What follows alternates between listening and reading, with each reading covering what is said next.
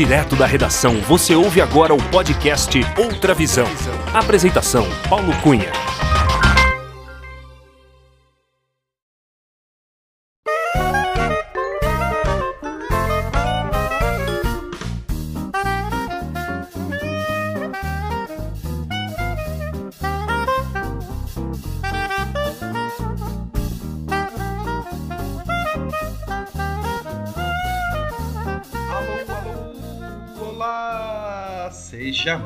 Muito bem-vinda, muito bem-vindo ao podcast Outra Visão.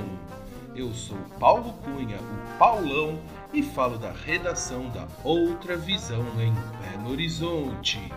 Este é o episódio número 26 do podcast Outra Visão.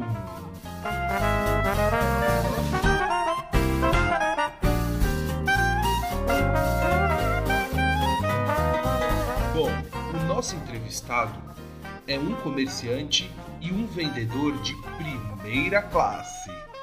Com quase 30 anos de experiência no comércio, ao longo da sua carreira, ele se especializou na venda de produtos finos, que vão desde os melhores charutos, tabacos e cigarrilhas, passando pelos mais sofisticados isqueiros, canetas, chaveiros, relógios e carteiras até os mais variados produtos e acessórios para presentes e para uso pessoal.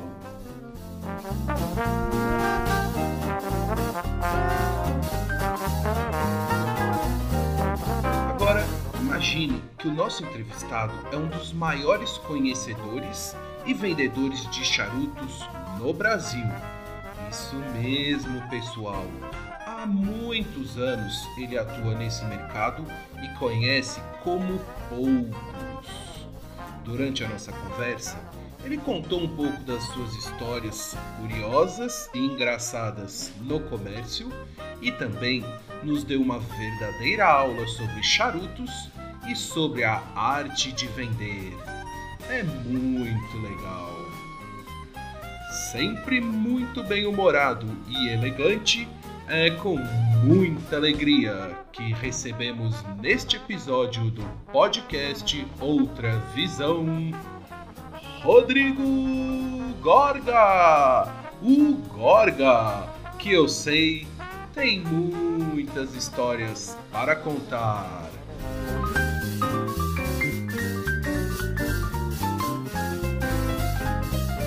Acompanhe a entrevista.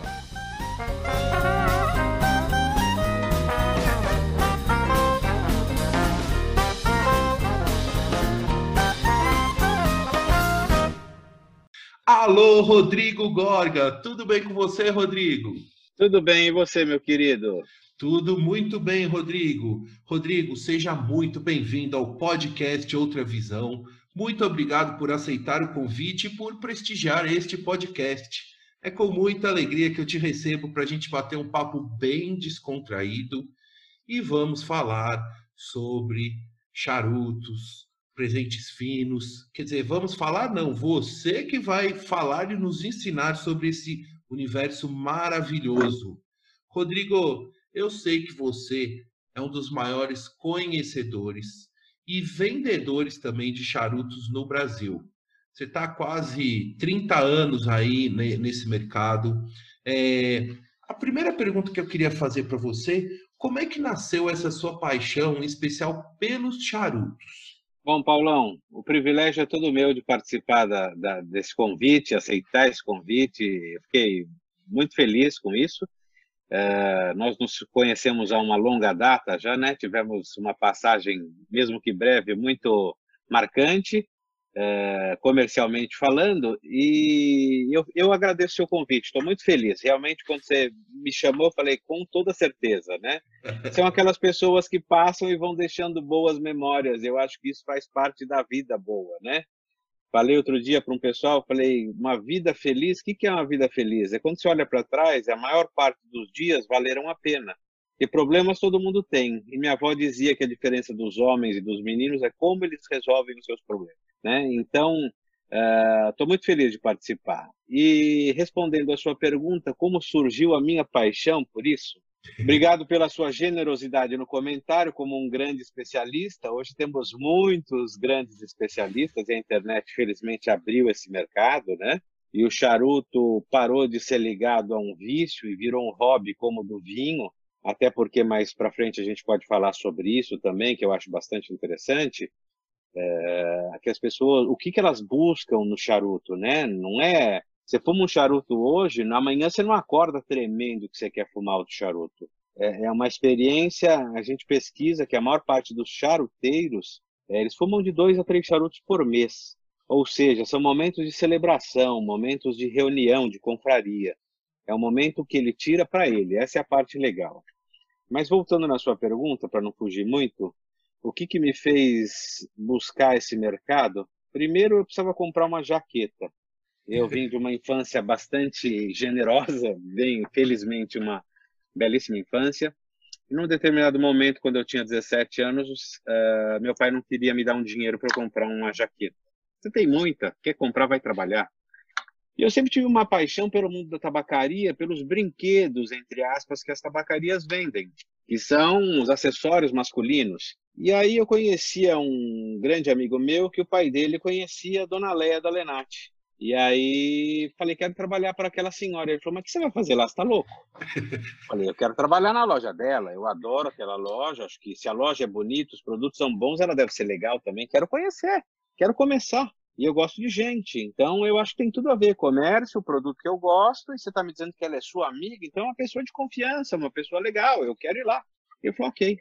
Falou com ela, ela falou: oh, preciso de uma pessoa, manda ele vir falar comigo. E aí eu comecei, eu fui conversar com ela e ela me perguntou o que, que eu estava querendo fazer lá, que ela percebia que eu era um pouco diferente dos outros vendedores. Uhum. Se, minha, se, a minha intenção era montar uma loja um dia e etc. Eu falei: não. Minha intenção real é o seguinte: eu quero trabalhar com um produto que eu gosto, uma loja que eu admiro. Não sei nem quanto ganha aqui, mas dá para comprar uma jaqueta? Ela falou: dá para comprar algumas jaquetas, depende de quanto você vai vender. E eu entrei lá para uma experiência e aí passaram-se 19 anos. Nossa. Eu fiquei com ela 19 anos, é, ajudei em várias lojas, quase todas que ela teve, gerenciei algumas. É, e naquela época os filhos dela não estavam no negócio, cada um tinha trabalhava em outras coisas. E eu fiquei lá por 19 anos e fui muito feliz lá dentro. Sou muito agradecido a, a, a ela, principalmente. E tive outros profissionais que me deram muitas atenções. Mas vamos voltar um pouco no tempo. Lá atrás, estou te falando, eu tenho 45 para 46. Comecei com 17, são 28 para 29 anos. A gente está falando de antes da era Collor. Mercado fechado, onde não existia um livro nas livrarias importado, não tinha informação nenhuma, não existia a internet, e para buscar uma informação, ou era com as pessoas, ou era quando vinha algum livro através de alguém, uma revista em alemão, em uhum. japonês, uhum. em francês, que eu não falava. Então eu tinha que aprender com quem? Com os charuteiros, no, no balcão. E eu, na minha simplicidade e na minha, na minha elegância no trato com as pessoas, perguntava para o senhor, eu falava, eu sei que o senhor fuma há muitos anos, mas me conta um pouco mais sobre esse produto, que eu não tenho informação. E o charuteiro quase nunca gosta de falar. Aí acabei ficando amigo e os caras compravam charuto na loja, tipo, então, ó, tô comprando esses 20, vou te dar dois. Eu falei, mamãe, eu tô vendendo pro senhor. Então, eu vou lhe dar dois, você experimenta este e este. Na semana que vem, eu quero que você experimente outros. Então, eu fui aprendendo com eles. E com a dona Leia, que sabia tudo. Dona Leia falando de charuto, se achava que ela fumava. E ela não fumava, ela simplesmente sabia.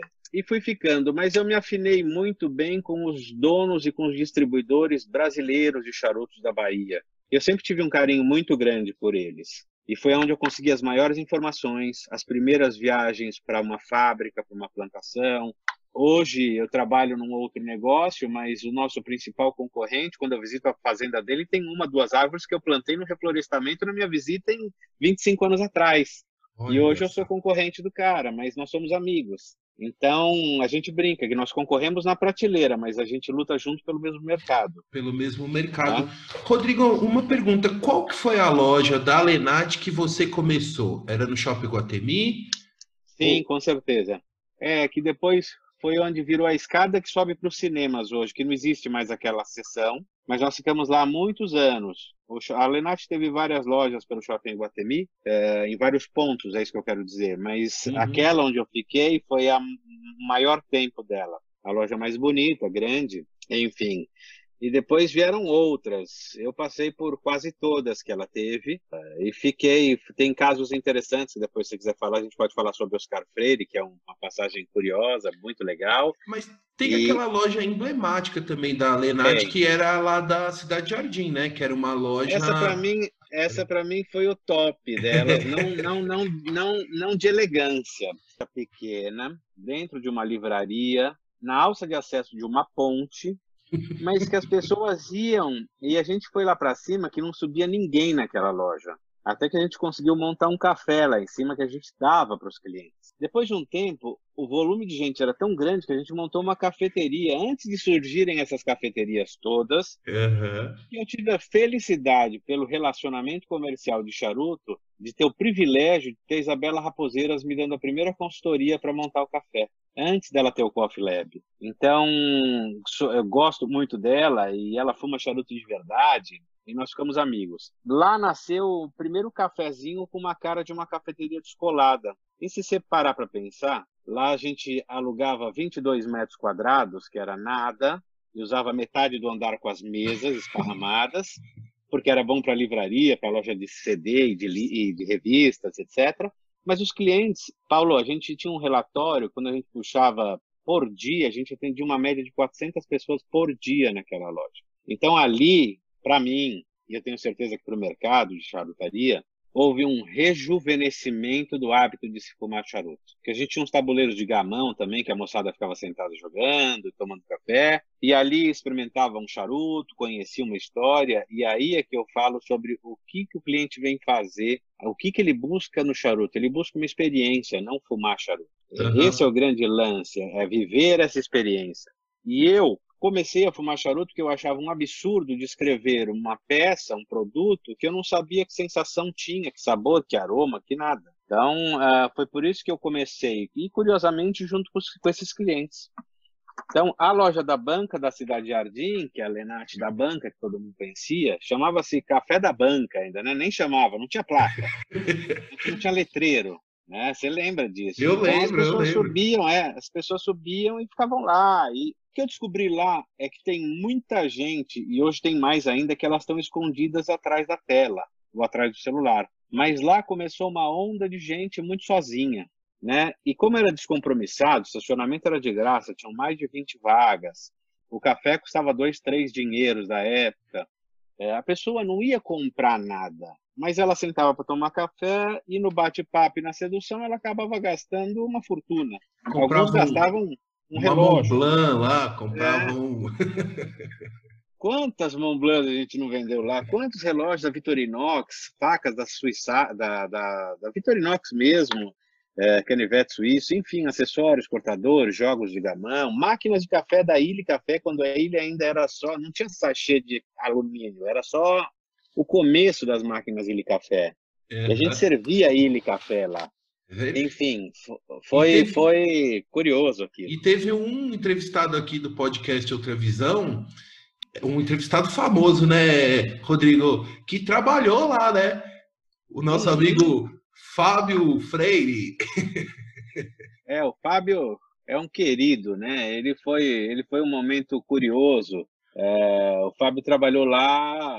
O Fábio era músico, sempre foi músico, sempre foi artista mas ele era maravilhoso atendendo, porque ele brincava com os clientes, ele tirava uma maneira, um, um jeito descolado de falar, e as pessoas gostavam muito dele também, e, e para mim realmente foi muito bom. O Fábio, a gente nesse período todo, de muitos anos, montou loja em Campos de Jordão vários anos na temporada de inverno. E o Fábio algumas vezes viajou com a gente meio como um extra, porque eu acho que estava parado o ramo da música porque era férias, os barzinhos estavam mais tranquilos, então ele ia para Campos com a gente. E foi delicioso. Eu vi no seu podcast a entrevista do Fábio e eu voltei no tempo e fiquei muito feliz com o sucesso que ele teve na carreira dele, fazendo os Beatles para as crianças, né? E é muito legal, porque naquela época ele tocava em barzinho da Vila Madalena, ele tocava forró. Tinha dia que ele falava, pô, preciso fazer um show, então não vou poder vir, não vinha, e depois ele voltava no dia seguinte dobrava. E quer dizer, sempre foi muito empenhado, sempre foi muito legal, e sempre foi muito, por pior que fosse a situação, ele falava, porra, a gente tem que se divertir, senão não vale a pena, meu. É.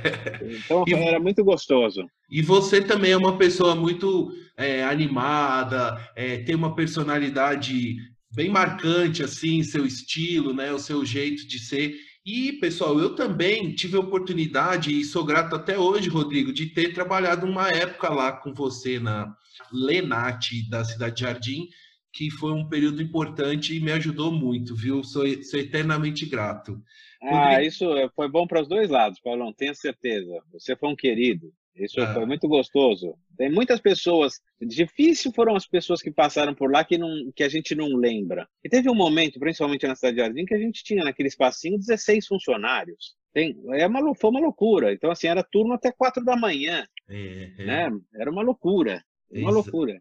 Ô, Rodrigo, ainda assim, nesse universo de, de presentes finos, quer dizer, você, nesse, ao longo desses quase 30 anos, você teve acesso a produtos maravilhosos, né? Assim, lançamentos, sim, canetas, sim. facas, é, relógios, é, enfim, produtos assim de realmente muito sofisticados. O que, que, você pode relembrar um pouco desse mercado assim? O que, o, o, presente, essa parte de que eles, que todo mundo fala, né, mercado de luxo. Mercado de luxo não significa preço nem sempre um produto luxuoso, um, eles é, é um produto mais caro, sim, é tem produto muito vagabundo que não vale o que custa, mas no mercado de luxo, primeiro, eles têm design, segundo, eles têm é, edições limitadas, é, materiais nobres, é, mas o que eu mais entendi do mercado de luxo e é onde eu mais me enquadro, para você entender, se eu não fizesse o que eu faço hoje, eu trabalharia com hotel cinco estrelas, eu trabalharia com uma pousada só para estrangeiros, com poucos chalés, eu trabalharia com coisas exclusivas. Eu brinco muito que eu posso ter uma barraca na feira que eu vou me dar muito bem, vou ficar rico na feira.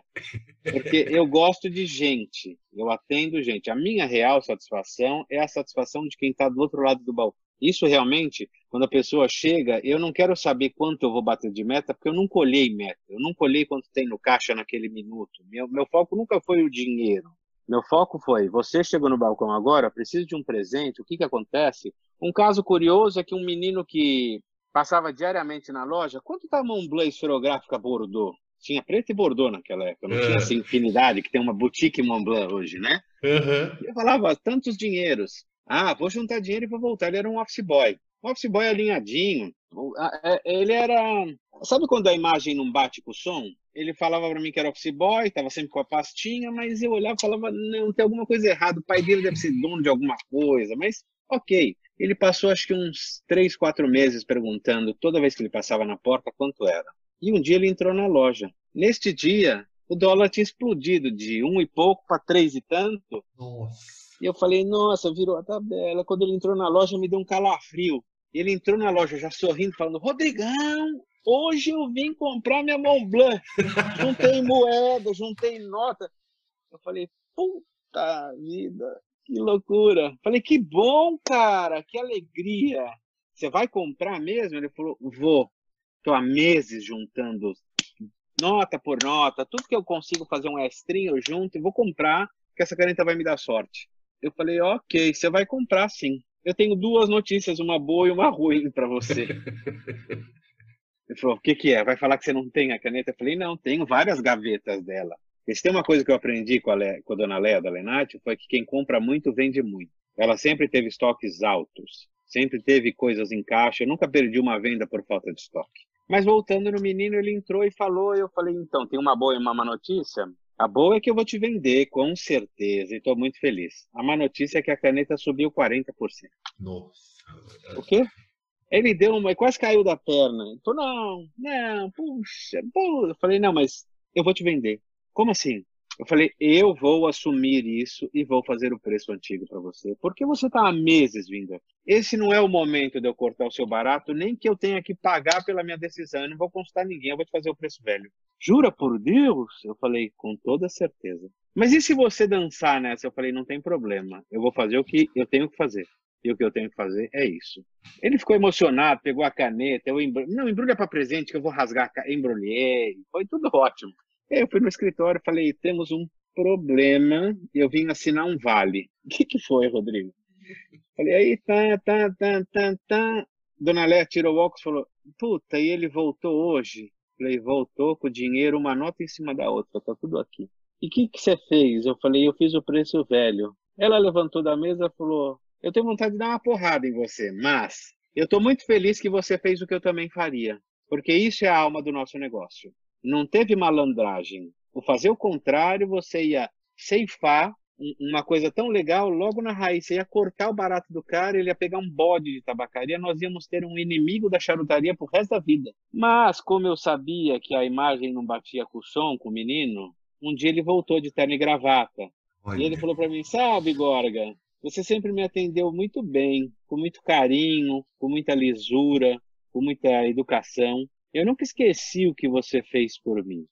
E você não sabe quem eu sou. Sabe a faculdade tal? Falei, sei. É do meu avô. Ele é o reitor, é o dono da faculdade e eu sou o diretor de compras hoje. Falei, nossa. Ele falou, me formei, eu era estagiário dele. Mas quando eu conto, as pessoas querem sempre me esfolar. E como eu sou o diretor de compras, agora eu preciso de um brinde. E o brinde vai ser com você. Eu sei que seu preço é mais caro que os outros, naquele momento era, mas você vai fazer um bom negócio para mim e eu vou te devolver todo o prestígio que você me deu naquele momento.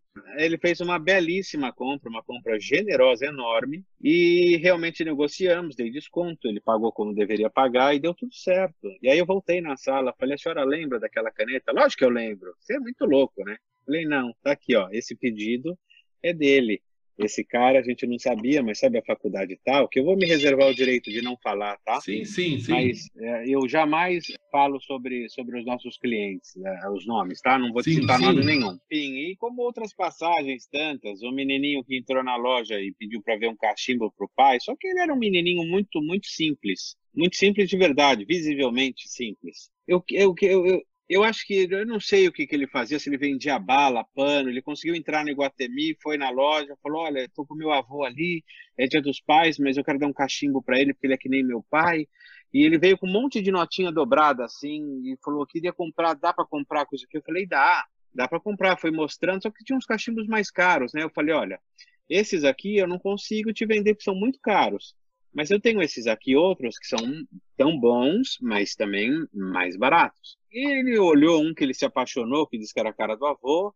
E aí eu vi que naquele momento eu tinha dançado já, né? Porque eu não ia conseguir falar não. E aí eu realmente mostrei para ele mais próximo do que poderia. Tipo, a diferença era assim, de 100 para 16 reais. E aí eu já estava com o pé na jaca, eu falei, bom, agora a gente tem que escolher um fumo para o seu avô poder fumar, né, um limpadorzinho de metal e um isqueirinho também, que aí você já dá o kit completo pro seu avô. E o menino falou, isso aqui dá. Eu falei, não dá, mas pode deixar que eu vou completar o resto. Como assim? Eu falei, você me dá uma balinha aí, um paninho, não sei o que que é, e aí fica tudo certo né? Porque era, era muito diferente. E o menino ia ficar ofendido se eu não fizesse isso. Então eu peguei o dinheirinho dele, os 12, 15, 16 reais dinheiros, embrulhei o cachimbo, ele saiu fora, deu pro avô, o avô voltou para devolver. Eu falei, não, seu neto comprou isso pro senhor. Como assim comprou oh, isso para mim? Eu falei, o seu neto comprou isso, ele trabalha vendendo coisas, ele falou que ele queria dar um presente pro pai. Eu dei um descontinho para ele e ele comprou. O dinheiro que ele me deu está aqui. O avô chorou, ficou lá emocionado, falou, não é possível, mas ele veio aqui rápido, eu ia no banheiro. Eu falei, então, e ele comprou com todo o amor do mundo para o senhor. Então, é seu, use com alegria, dá um beijo, um abraço ao seu neto. Puxa, muito obrigado. Saiu de lá enxugando o, o rosto, né? Uhum. E, e, são coisas que o balcão tem de maravilhoso. Então, o mercado de luxo, Paulo, que todo mundo fala, é o mercado de quem atende as pessoas com luxo, com educação, com, com, com, com leveza, com, com atender o que a pessoa realmente está buscando. Não é o um mercado de caridade, não é isso que eu estou falando, tá? Porque se falar um louco, você vai ser demitido. Se eu fizer isso, todo mundo que entrar na loja para pedir alguma coisa, no fim do mês eu estou na rua. Uhum. Mas tem alguns momentos que você para e que você olha que o dinheiro realmente não é a... não é tudo. Ele compra conforto, ele compra saúde, ele compra segurança, mas às vezes é diferente. Então o balcão tem umas coisas curiosas que o mercado de luxo para mim está muito acima do preço. Tem a ver com qualidade, tem a ver com diferencial, com atendimento, isso sim. É isso que me encanta nesse mercado. Que é o conjunto então, da experiência de compra, né? Que é, sim. que é o produto, o local, o, o atendimento. E essa caneta, então, Mont Blanc, que o, que aquela pessoa comprou, de fato deu sorte, né? Tanto para ele quanto para você, né? Sempre dá. Vovó dizia que tudo que você faz com amor conspira a seu favor. É... Então eu nunca atendi o cara olhando para ele como uma carteira, que é o que eu vejo até hoje. Eu entro numa loja, o vendedor vem daquele sanguessuga na, na, no pescoço. Eu falo, cara, você dançou, eu sou vendedor também, meu. Hã? Ele até brocha na hora. Fala, Hã? Eu sou vendedor, cara. Você é vendedor? Eu falei, eu sou vendedor que nem você. É. Então, quer me vender? Deixa eu olhar aqui as coisas na boa, vou te perguntar, e se me interessar eu compro, se não, não. E o bom vendedor também é bom comprador, Paulão, sempre. Sempre. Não, não tem muita exceção. A pessoa compra mesmo. Então, uh, esses vendedores. Quer, você quer matar um vendedor de shopping? Entra na loja e fala que você vai dar uma caroçada. Uh, o que, que significa? Que, o que caroço é, uma, é uma expressão do mundo dos shoppings para o cliente que está lá só enchendo espaço. Ah. Só que se esse cara que a maioria chama de caroço, se ele for seduzido da maneira correta, se ele for atendido, a probabilidade da compra existe. Porque no meu treinamento aqui com os vendedores da, do, do, Brasil todo, eu pergunto, né, eu falo, quem tem um smartphone na mão aí? Todos levantam a mão. Tá bom, sem perguntar o valor, mas vocês pagaram mais de 500 reais nele, não pagaram? Sim. Pagaram mais de mil? Sim. Pagaram mais de dois mil, né? Sim. Pagaram mil e pouco, três mil, cinco mil, tanto faz. Mas mais de mil vocês pagaram, né? Pagaram. Uhum. Agora, eu não quero saber, mas eu vou fazer uma pergunta. Quanto vocês ganham? Só pensem. Então, tem gente que ganha mil, mil e duzentos reais e comprou um aparelho de dois mil parcelado mas a pessoa decidiu que ela ia gastar, ela escolheu a prioridade dela. Então todos podem comprar, todos, todos, salvo as pessoas que realmente vivem numa situação desfavorecida. Não estamos falando disso, estou falando sobre mercado. Sim, sim, sim. Né? Então, assim, quem decide a compra é o comprador, não é o vendedor. O vendedor tem o grande poder, muitas vezes, de fazer o cara desistir de comprar o que ele sonhava. Né? Você entra, o cara já te olha de cima a baixo, te julga pela roupa, e eu vou te dizer, os melhores cheques hoje, os melhores cartões de crédito não estão nos ternos mais bonitos. Muito pelo contrário. Você está trabalhando aí de camiseta polo, eu estou trabalhando de camisa dentro do galpão hoje da distribuidora. Porque é pandemia, está todo mundo fechado. Eu não trabalho assim de camiseta. Mas não interessa a roupa. Uhum. Então, aí que eu volto. É a necessidade, é o hotel que você vai embora encantado, senão você não volta. Quando no hotel bater a nostalgia do domingo, você fala, puta, amanhã eu já tenho que voltar. Puxa, é porque foi bom. É, é. Agora, quando chega no sábado, você dá graças a Deus que amanhã é domingo, que aquela cama que você está insuportável, que o banheiro não sai água e que a comida é horrível, o cara nunca mais vai voltar nem para a cidade que ele foi. Tem que ser uma coisa meio como a Disney. Quando você entra, eu amo a Europa, mas quando você entra na Disney nos Estados Unidos, a última vez que eu tive a felicidade de entrar lá, eu entrei no parque, passei o portão, explodiu um show do meu lado. Na hora que eu vi, eu estava emocionado. E toda vez a mesma coisa, e toda vez eu me emociono, porque aquilo é um encantamento. A maior escola de atendimento do mundo está na Disney. É. É, então, é, é tudo, é, é, tá tudo alinhado, as pessoas falam a mesma língua, você não sabe quem está te olhando, mas estão te olhando pela câmera. Eles já estão estudando o teu comportamento para ver como é que está a sua posição, para comprar, não comprar os brinquedos saem direto dentro da lojinha, quer dizer, aquilo é uma maravilha, né? Para deixar qualquer pai louco, né? Que volta quebrado. Se você volta sorrindo com a sua filhinha, o filhinho com um Mickey de 3 metros dentro do avião. Exatamente. Você fala, Oi, como é que eu comprei isso? Essa mágica funciona, viu? Rodrigo, você é... então ficou quase 20 anos lá na Lenate. E depois, me conta um pouquinho da sua trajetória. Quando, quando eu anunciei que eu ia sair da Lenate para os bastidores, para os fornecedores, para os parceiros, depois de muitos anos, foi uma foi foi uma mudança muito grande, principalmente para mim, né? Mas eu anunciei e um dos parceiros me ligou, falou: "Vem até meu escritório, vamos bater um papo". Eu falei: "Não, cara, vou tirar férias, depois eu vou". Ele falou: "Vem até aqui antes de tirar férias que eu quero conversar com você". E eu eu vim. E aí conversamos e nos afinamos, eu vim trabalhar para ele. Ele falou: "Pode tirar férias, vem trabalhar para mim, você já está contratado, quero você aqui do meu lado". Falei, mas eu não sei fazer o atacado. Ele falou, eu não sei fazer varejo. Então, no meio do caminho, pode ser que a gente se encontre. E, e, o cara é um super empreendedor e, enfim, hoje o grupo desse que eu trabalho é tem fábrica de charuto, distribuidora de produtos para tabacaria, importadora de algumas marcas internacionais de acessórios de tabacaria e nós temos um braço que é o varejo online para consumidor que mais do que concorrência, porque nós tabelamos os nossos produtos, inclusive com sugestão de tabela de revenda. Nós não competimos com os lojistas, a gente vende toda a nossa cartela de produtos, porque em 200 clientes que a gente tem no Brasil, a maioria não tem nossa linha inteira. Nosso catálogo tem, sei lá, oito páginas de produtos, tem, tem muito produto, e alguns, a maioria trabalha com alguns produtos e algumas linhas, ou só com uma linha, ou com duas linhas, mas pela metade.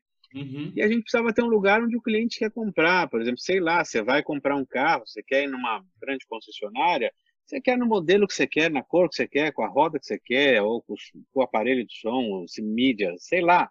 Os acessórios. É, você quer do jeito que você quer, não é o que tem em estoque. Porque muitas lojas você fala, olha, eu queria uma Polo, vinho, tamanho 2G, o cara vai te vender um vestidinho preto de lycra. Você fala, mas não é isso que eu quero. Não, mas vai ficar ótimo senhor. Então, assim, a gente sentia essa dificuldade muito grande, principalmente para importar as coisas, porque lá fora o dono de uma marca não quer te vender só o filé mignon, ele quer te vender o boi todo, né? Então, assim, para você ter isso aqui, ok, mas você vai ter que ter essas outras cinco, seis peças, essas duas linhas, essas dez cores. E o curioso foi que a gente montou o varejo silencioso, a gente tabelou primeiro os preços, fez todo um, um planejamento para isso acontecer. E quando a gente entrou no mercado não para competir, a gente entrou quieto para ver o que acontecia. E as vendas começaram a surgir. E a curiosidade foi que nossos campeões de vendas, na maioria, são produtos que a maior parte dos lojistas não acreditava. Então, e ah, não, esse produto é muito caro, mas quem disse que ele é muito caro? Você? Você não vai nem dar chance do seu consumidor comprar? Não, porque vamos falar, sei lá, uma peça, um cinzeiro,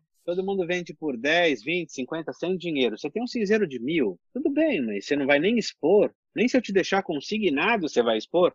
Ah, não vai vender. Tá bom. E tanto não vai vender, não vai vender, que a gente montou online. E o cinzeirinho de mil vende todo mês, alguns. Tá? E, e qual não é que, é um... muitos, mas, mas qual, vende. Qual que é o site que as pessoas podem acessar para conhecer esse, essa linha de produtos?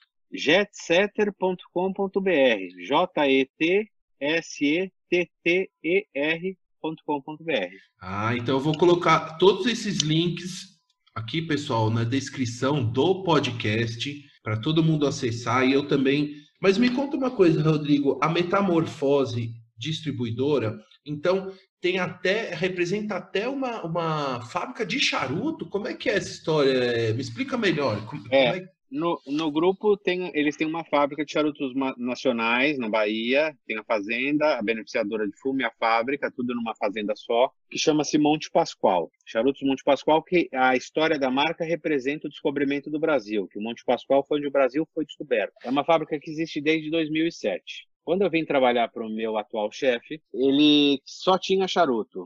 E eu comecei a ir com ele para as feiras fora, porque a gente expunha o charuto na Alemanha, nos Estados Unidos. A gente montava estandes internacionais, porque a gente queria levar o produto brasileiro para o resto do mundo. Uhum. Tá? E uh, existem dois, duas grandes feiras de tabaco no mundo, e hoje mais na Europa do que nos Estados Unidos, tá? porque nos Estados Unidos abriu para consumidor, virou meio uma bagunça. Tá lá para vender para quem quiser, e, não...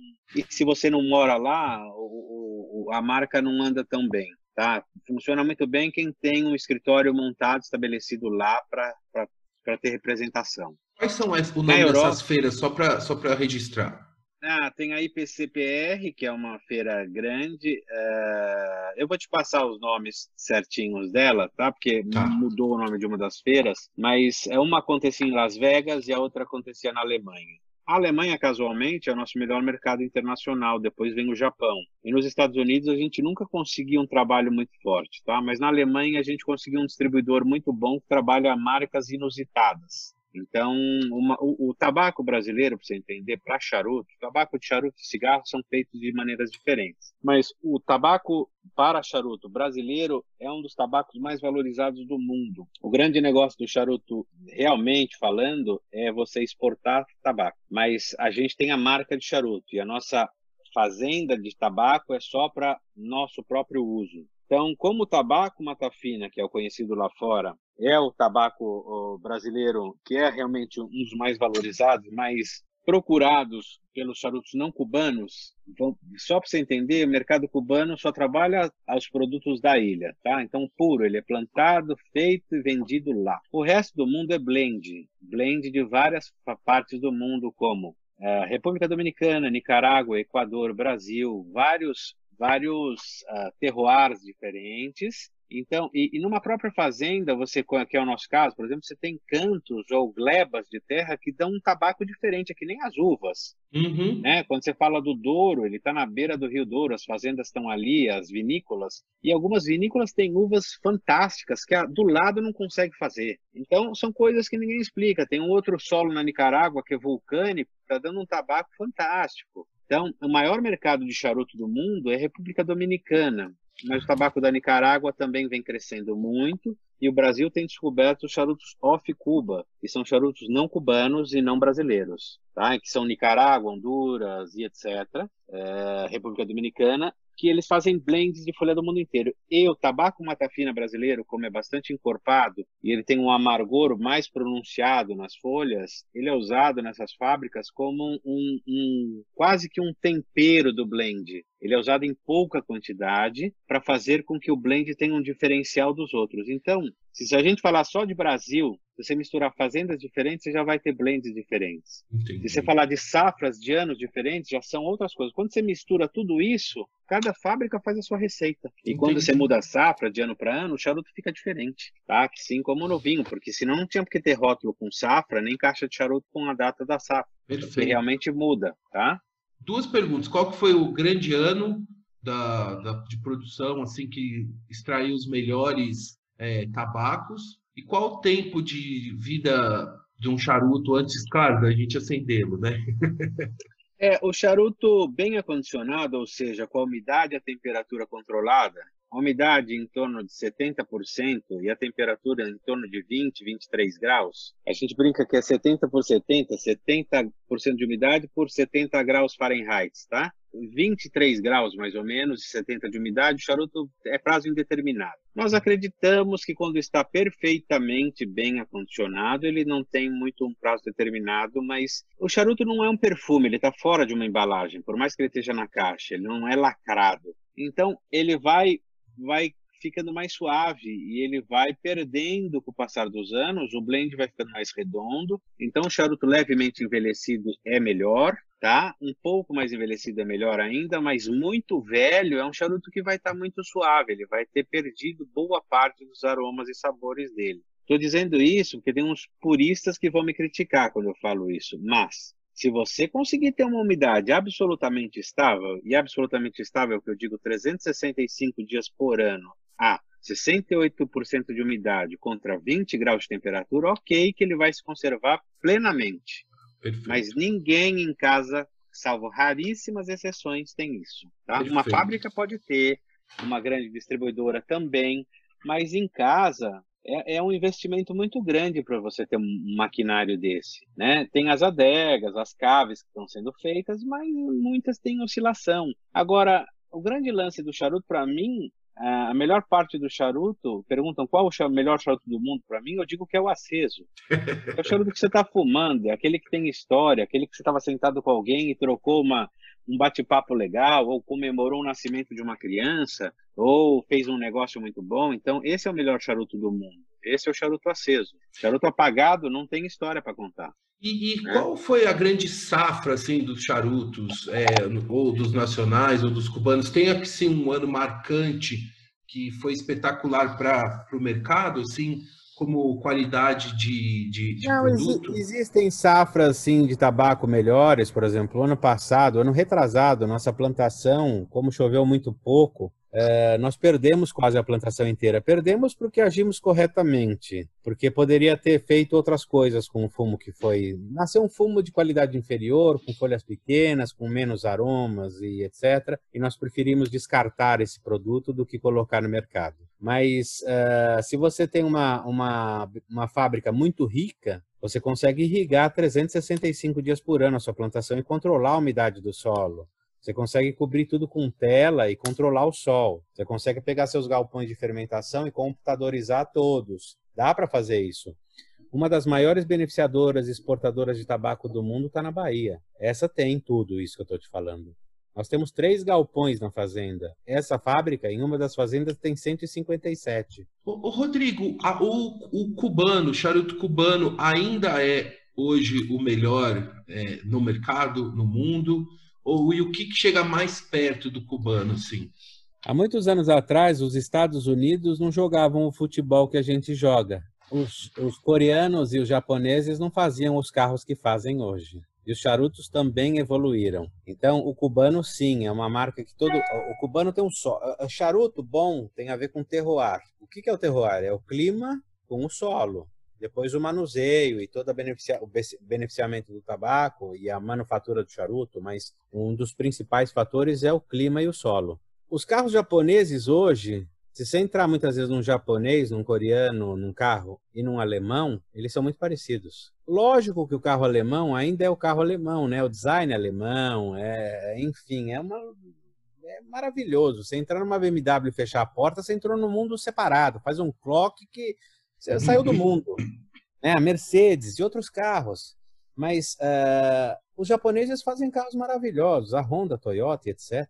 Melhores ainda porque eles não quebram.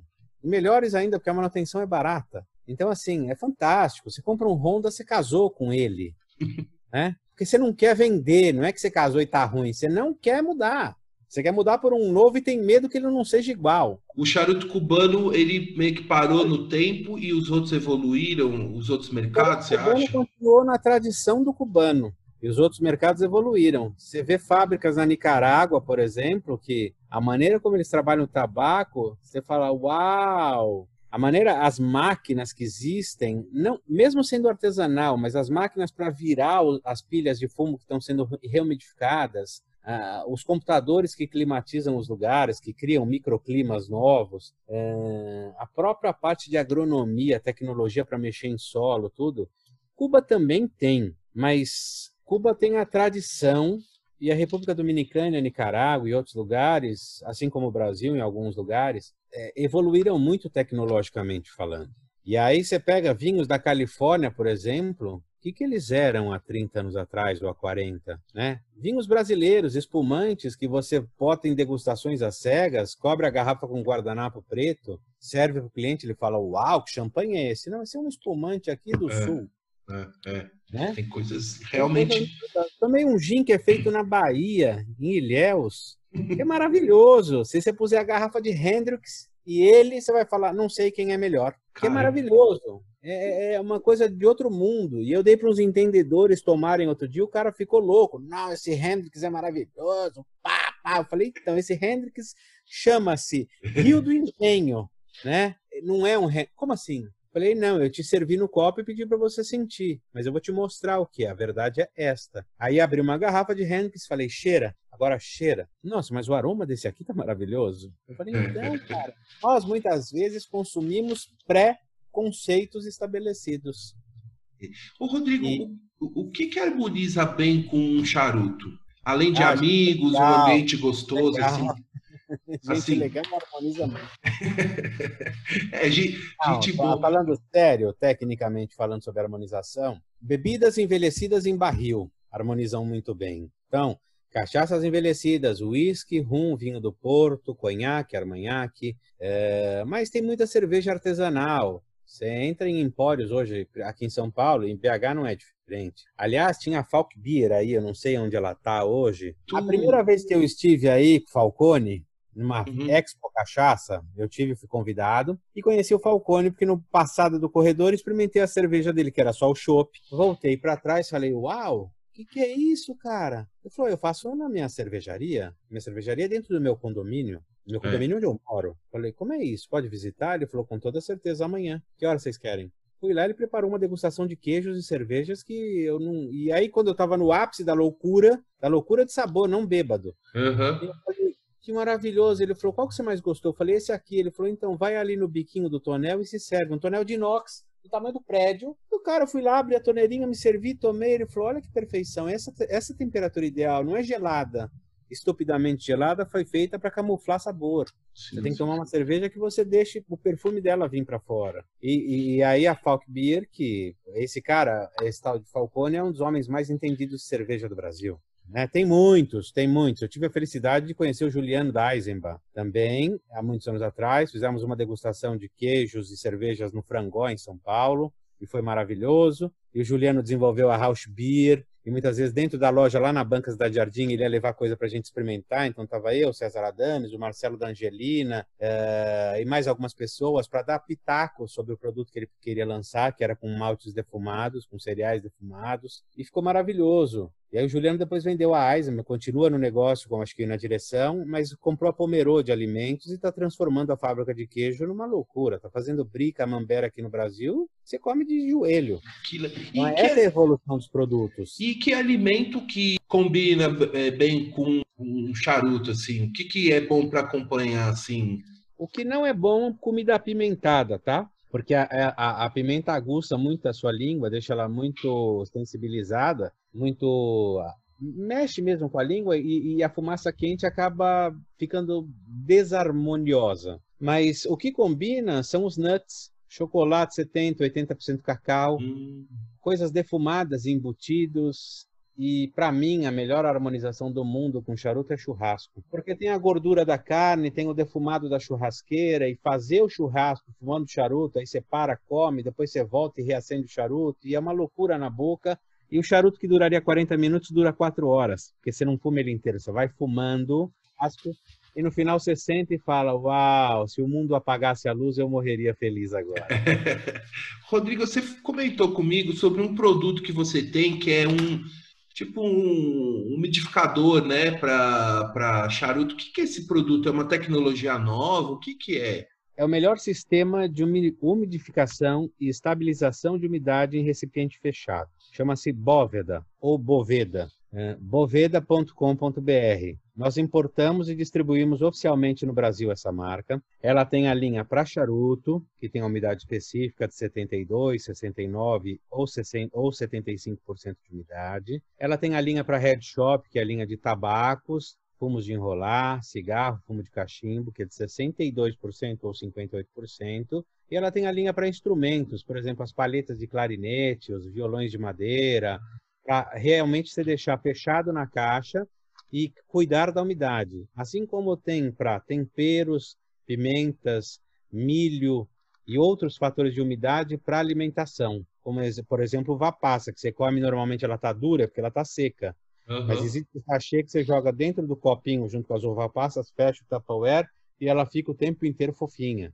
Tá? Então, nós estamos crescendo essa linha no Brasil. Esse é um sistema patenteado no mundo inteiro. É um sachê que ele é, de um, é um papel que é uma membrana permeável, ela entra e sai umidade. Então, por isso que ela estabiliza. E essa patente que ela tem é o único produto que consegue realmente estabilizar a umidade sem ser eletrônico. Tá? Então, é um sachê que em torno de 35 reais você cuida de 25 charutos por três meses. Que interessante.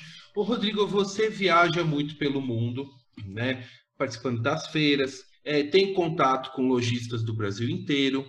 E no exterior, você já viu como é que é, conhece muito bem como é que é o mercado das tabacarias. Você vai, por exemplo, em Amsterdã, você vai em Paris e tal, e especial em Amsterdã, né? Aquele monte de coffee shop, e as tabacarias e tal. É. Quer dizer, qual que é a sua avaliação sobre o nosso mercado nacional, que é um mercado que tem muitos fumantes de tudo, de todas as categorias, né? Do charuto, do cigarro, é. do cachimbo, do da, da erva e, enfim, e no, nos Estados Unidos também é, tem um crescimento muito grande, né?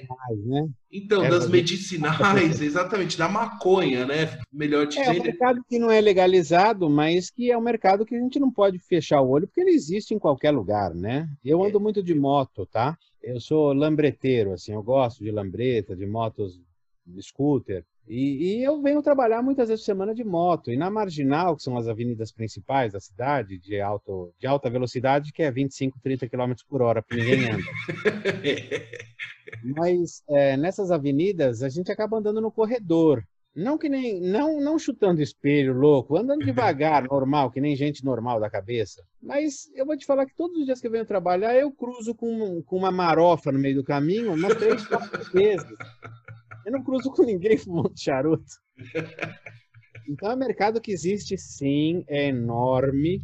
E o produto final não é legalizado, mas as tabacarias vendem acessórios para isso. Acessórios que eu digo são trituradores, os próprios sachês para conservar a umidade, as bolsinhas para guardar e outro, outros acessórios. É, existem dois mercados. Um mercado que é esse, que é de head shop, né, que é a loja da cabeça, né, que, a, que a galera de tabacaria, de head shop ou narguile, é uma moçada. E foi separado porque assim o charuteiro mais tradicional não curte esse público e o público do head shop não curte a galera do charuto. Não é que não curte, mas não fala a mesma língua, né? Sim, sim. Então você está atendendo uma tabacaria de head shop, você fala boa tarde, seja bem-vindo, o cara fala, ô mano, tá me estranhando, qual é? Sai fora, beleza? É, é um outro público, né? Mas o mercado de head shop também tem o executivo, também tem a pessoa mais velha e também tem muito cliente de 70, 60, 80 anos que fuma. Ah, isso que vem, que fuma desde sempre. Diz para os filhos e para o neto que não fuma, mas é um maconheiro louco. é, fuma todo dia se deixar. É porque... Tem um arquiteto que eu conhecia que ele fumava no exaustor da cozinha. tá doido? Ele falou, ah, que aqui não dá cheiro. Eu falei, não dá cheiro só na tua cabeça. É. Não, minha filha nem percebe. Eu falei, não, não percebe. Daqui a pouco tá roubando teu baseado na geladeira e você não percebeu nada. Vou te dar uma curiosidade. Você já olhou a bandeira, o brasão da República? Sim. O que, que tem no brasão? Tem umas folhas lá. Uhum. Um lado tem a cana de açúcar e do outro lado tem o pé de fumo. Eu não sei se é cana de açúcar ou se é café. E o outro lado é o pé de tabaco. Tabaco foi a maior fonte de renda já do Brasil. E ainda é quando a gente fala de exportação separando os mercados de cigarro e de tabaco premium, tabaco para charuto, a, a gente tenta e a gente tem conseguido mostrar isso para os órgãos regulatórios que o tabaco de charuto ele emprega uma indústria artesanal. Não é o tabaco ligado ao vício de se fumar não. É um produto como é o vinho como são tantas outras coisas só que ele é super taxado como é o cigarro então, os maiores impostos do Brasil estão no, no álcool e no tabaco. Tá? Então, é, quando você olha na bandeira do Brasão da República e tem um pé de fumo, significa que o tabaco no Brasil representa muito em carga tributária, representa muito em divisas que entram no Brasil. Você olha, às vezes tem aviões que chegam do Japão, da República Dominicana, com gente que veio comprar tabaco, pousa na Bahia, no dia seguinte acabou o estoque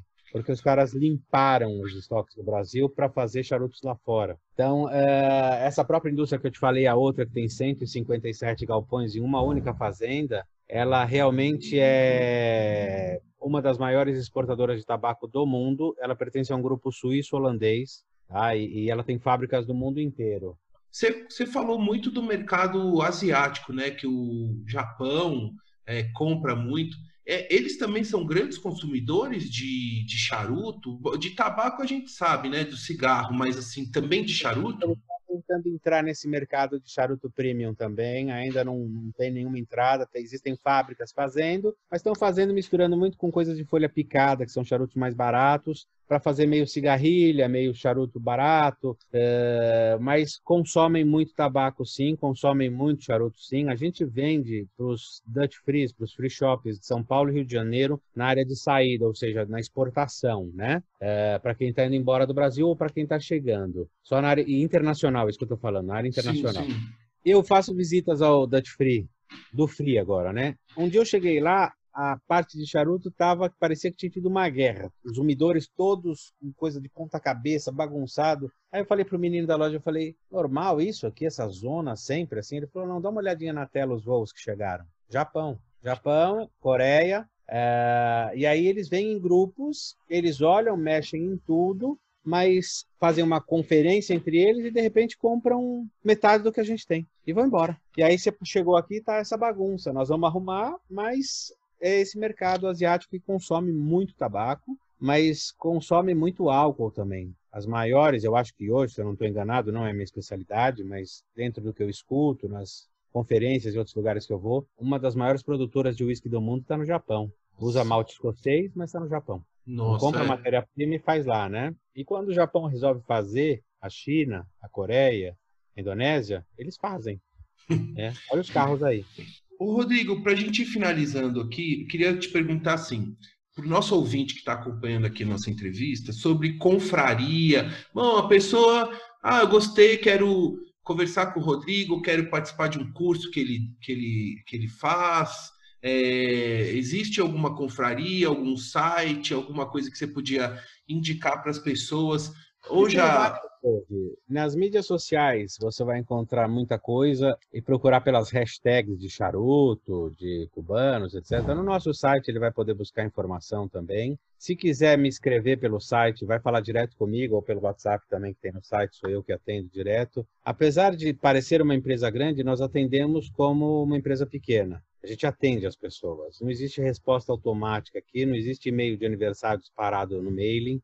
Existe assim, sentar e olhar quem são os aniversariantes, e muitos a gente já sabe de cabeça, para ligar para as pessoas. Porque as pessoas recebem um telefonema hoje sem ser de cobrança ou call center, elas acham estranho, né? Uhum. E quando você liga para o aniversário, o cara fala: Nossa, esse cara é muito louco. E era normal, né, se ligar. E antigamente era normal se ligar antes do almoço, inclusive, porque depois parece que você já esqueceu. Mas hoje, manda o WhatsApp aí que tá tudo resolvido. Mas o WhatsApp é uma realidade que faz parte de 70% dos nossos pedidos saem pelo WhatsApp. É na mão que o cara tá, não é mais no computador de mesa. Uh, sobre os cursos, existem sim as confrarias. Quem quiser, eu posso indicar. Tem vários outros uh, especialistas aí que são focados nisso. As próprias tabacarias se aprimoraram muito, porque antigamente não tinha muita informação e o próprio vendedor vendia só charuto pelo preço, o senhor quer um charuto fraco ou forte, de quantos, de quantos reais, no caso? Né? E não é assim que vende, isso não, o cara não compra isso. Né? É quando você entra numa loja de vinho, sommelier tá lá todo bonito de terno e gravata, e você tem vergonha de falar que você quer uma garrafa de 30 reais, que seja gostosa e para servir no jantar. O cara vai olhar para você e dar uma risada, né? Fala, hum, garrafa de 30 paus. Aham, uhum. E ele não tentou nem te vender, porque você falou de 30 porque você não tinha ideia de quanto custava, né? E você não conhece, quer dizer, então, bom, aqui, quando cai no nosso balcão o consumidor que não sabe nada, esse é o consumidor que a gente pega no colo com o maior carinho. Ele não. vai aprender, ele vai comprar, ele vai ser seu cliente por muito tempo e depois ele vai voar por conta própria. Mas ele sempre volta, né? Porque existe uma relação de confiança aí. E nosso mercado, Vale ressaltar que mais ou menos 70% dos charutos importados são de origem duvidosa ou falsificados. Tem bastante, então assim, cuidado. Quando o cara está te vendendo um produto que todo mundo vende a 100 por 30, 20, você vai dançar. Não tem milagre, tá? Porque tem gente vendendo charuto mais barato do que ele custa na fábrica em Cuba. Como é que o charuto pagou pelo avião para chegar aqui? Qual é a nota fiscal? Qual é o condicionamento que tem? Mas isso nem é legal falar, assim, eu tô te falando sim, como uma sim. assim, entrar nesse meandro é entrar sim. nos precisamos. E assim, a pessoa que vai fumar charuto, o cara fala, é caro, é barato, fumar um charuto de 30, 50, 100 reais, vai fumar quantos charutos por mês? Dois, três, um, cinco? Então, se você está procurando um hobby diferente, por exemplo, eu prefiro beber menos e beber uma coisa melhor do que tomar todo dia um, como é que chama? Corotinho. É corote?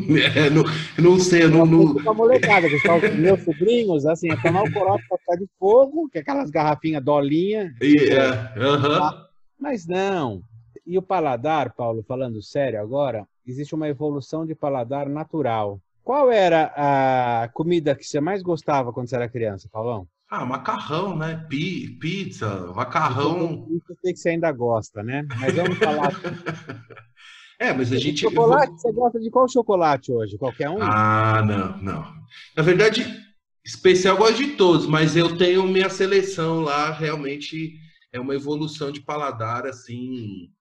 Que... A primeira vez quando você é criança que você come um chocolate meio amargo, você acha horrível. Depois, quando você começa a crescer, entende que tem 70% cacau, 80% é. cacau, você vai entendendo outras diferenças e, e, são outras nuances. Um café sem ser com leite, sem ser com chantilly, muito açúcar, uma criança normalmente não toma. Mas aí você vai crescendo, você vai tomando cafés especiais, aí você tenta tomar sem açúcar ou não, que eu não acho um crime. Eu tomo sem açúcar, mas porque eu gosto. O chocolate Lolo eu gostava muito, o soufflé também. Hoje eu já não como tanto, porque eu acho que eles têm muita gordura e pouco sabor, né? Então ele vai te dar mais refluxo do que prazer. Não estou falando mal das grandes marcas. Em hipótese alguma eu falaria mal de uma empresa suíça de chocolate. Não é isso. Eu estou dizendo que tem mercado para tudo mas é que o paladar evolui. Tanto evolui que a Nestlé investiu na Nespresso. Quando surgiu a Nespresso, eu falei, como assim? Vai fazer Nescafé em cápsula? Né? E não, a Nespresso engoliu o mercado. No mundo, uhum. maior comprador, maior processador de café do mundo é a Suíça, não tem um pé de café, né? É impressionante então, mesmo, né? O paladar das pessoas evoluem. Aquela Fanta Uva e Fanta Laranja que você tomava quando você era criança, hoje em dia você não toma mais. Você vai tomar uma água tônica às vezes, você vai tomar uma água com gás, vai até beber a Fanta por nostalgia, por memória afetiva, né? E dá risada e brinca, Guaraná, Taí, Tubaína e etc. É gostoso, né? Bastante gelo, mas é doce que é o cão. Né? Mas, Exatamente. É, quando que você, com seis anos, ia comer uma salada de rúcula com balsâmico? É. Se você fizer rúcula com parma, um pouco de pera e ah, para, né? Queijo de cabra, são outras coisas. E um vinhozinho branco, assim, gelado. Né? Então, assim, nos charutos, assim como no paladar, de um modo geral, existe uma evolução do próprio ser humano, da própria boca. E aí, como diriam os inteligentes, a ignorância é a sua aliada, né? Quando você não conhece, você não sofre. Porque é difícil se aprender a comer e beber coisa boa e depois ter que voltar para trás. Só por muita necessidade mesmo, né? Porque você prefere, é o que eu sempre falo, se você vai fumar por preço, então você está fumando cigarro, cigarrilha, cigarro de palha, que é baratinho. Cigarro de palha é uma delícia também. Mas tem cigarros muito bons e tem os outros que só tem palha. E os paieirinhos aí de Minas, né? Tem Isso. muito. Tem uma loja no próprio mercado aí de vocês, no Mercadão, que o cara tem uma quina ali na esquininha que ele tem, uma, sei lá, 50 marcas diferentes, de tudo que é tipo uma coisa regional, mas que isso agradou o Brasil todo. No Brasil todo a gente olha hoje paieiro, né? Mas é uma coisa que o mineiro fumava e o caboclo na fazenda também. É. A gente chega nas plantações de fumo e pergunta: quem tem um charuto? Ninguém tem. Quem tem um cigarrinho de enrolar? 150 peões levantam o saquinho de fumo. Eu pego um, pega outro e vamos fumar. Então, é, é, é um outro mercado, né? Mas ah, isso é muito bom porque são infinitas possibilidades que você tem mercado de charuto, de cerveja, de bebidas, os de queijo e outros tantos que têm evoluído tanto. Então, a tecnologia ajuda para tudo isso. Né? E o consumidor, eu sempre brinco, quando eu te falei que o cara é nosso concorrente, etc., a concorrência é boa para o consumidor. Faz o, o, o industrial ou o lojista se mexer e quem ganha com tudo isso é o consumidor. Rodrigo, eu Vou encerrar aqui o nosso programa, nosso podcast. Eu gostaria muito de agradecer a sua atenção, gentileza, carinho e disponibilidade em compartilhar um pouco sobre a sua carreira no comércio, a sua carreira e ter contado tantas coisas legais sobre esse mercado de charutos e mercado de produtos de luxo. Foi um, uma verdadeira aula. Eu gostaria de pedir para você deixar um recado final, uma mensagem, um pensamento, uma reflexão mas antes, eu quero agradecer a todos os nossos ouvintes que acompanharam até aqui, a família Gorga, que com certeza vai prestigiar este podcast, a família Abreu também, né? E todos os e a família Lenati, todos os amigos do, do, do Rodrigo que nos acompanharam até aqui. Rodrigo, por favor, deixe sua mensagem final. A minha mensagem final do que eu aprendi esses anos todos é que tão importante quanto quem gasta é quem gosta. E para mim, realmente, o comércio só existe porque as pessoas existem. Os produtos só existem porque as pessoas existem. O consumidor é o grande rei dessa situação toda. Essa é a parte que eu realmente mais gosto, e sem isso, hoje, com a pandemia, a gente teve um crescimento de mercado online muito grande. E o mercado online me serviu como uma grande escola nesses últimos cinco anos, e eu entendi que ele é muito prático, ele é muito bom, mas se ele não tiver o lado humano atrás do teclado, ele não funciona. E a gente, é o que eu te falei, por mais que seja grande, Nosso atendimento ainda é o atendimento lá da padaria do seu Zé. É o atendimento do cara que sabe que você gosta do pão na chapa, com requeijão chapeado, que tem que ser douradinho, né? Que o teu pão de queijo é aberto, com catupiry ou sem... Ele sabe quem é você. Exatamente. Né? Ele chama teu filho pelo nome, ele fala parabéns seu aniversário. No dia do seu aniversário, ele não cobra nem seu café no balcão, né? São essas coisas. Então, o, o, o, o que eu acho muito legal é a gente evoluir melhorar, mas guardar alguns princípios que estão sendo perdidos com o tempo. Então, um dos princípios que eu mais gosto é educação, lisura e bom atendimento. É isso. Quero agradecer seus ouvintes todos, Paulão. Muito obrigado pelo, pela audiência de vocês todos. Para mim foi um grande prazer participar do, do, do teu bate-papo. Como seu amigo, como admirador do seu trabalho também. E fico muito feliz que você esteja fazendo isso nesse momento em que as pessoas talvez queiram escutar alguma coisa gostosa e não só notícia ruim, né? Exatamente. É então, é isso. Parabéns pelo seu trabalho, tua equipe aí, você, é, enfim, muito obrigado. Rodrigo, muito, eu, eu que tenho que agradecer. Muito obrigado a você, a sua família. Um beijão para você, para todos e um abraço para todos os ouvintes. Tchau, Rodrigo. Tchau, tchau, Paulão. Tchau, gente. Obrigado.